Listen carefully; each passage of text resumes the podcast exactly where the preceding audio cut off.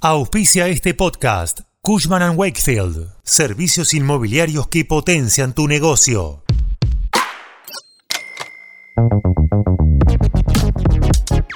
Miércoles, no nos quitan la pata de encima, no va a salir un barril más de petróleo de Chubut para la Argentina. La semana pasada se sumó un nuevo conflicto en la presidencia de Milei. El gobernador de Chubut, Nacho Torres, amenazó con cortar el envío de gas y petróleo si el gobierno nacional no le envía los fondos coparticipables. Pero la respuesta del gobierno es que esa retención es producto de una deuda que tiene la provincia con el Estado Nacional. Hoy repasaremos los números detrás del conflicto, de cuánto es la deuda provincial y los argumentos del gobierno. Cuando arranca el día, en el tren volviendo a casa o mientras salís a caminar, nosotros te contamos qué pasa y te hacemos la economía más fácil. Soy Fernando Bolán y esto es Economía al Día, el podcast de El Cronista. Seguinos en nuestro canal de Spotify y escuchanos todas las mañanas.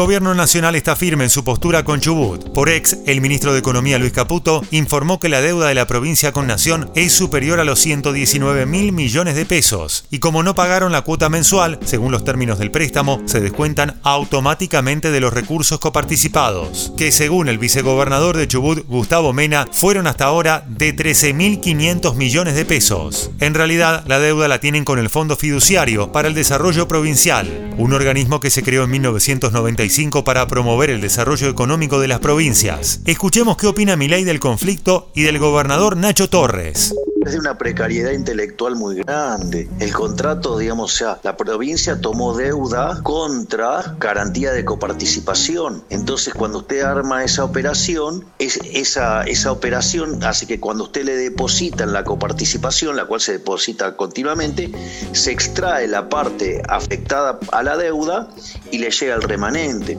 Entonces, yo no tengo la culpa de que el chico no pueda leer un texto y comprenderlo. Evidentemente es una víctima del deterioro de la educación argentina y no puede leer un contrato, pobre chico.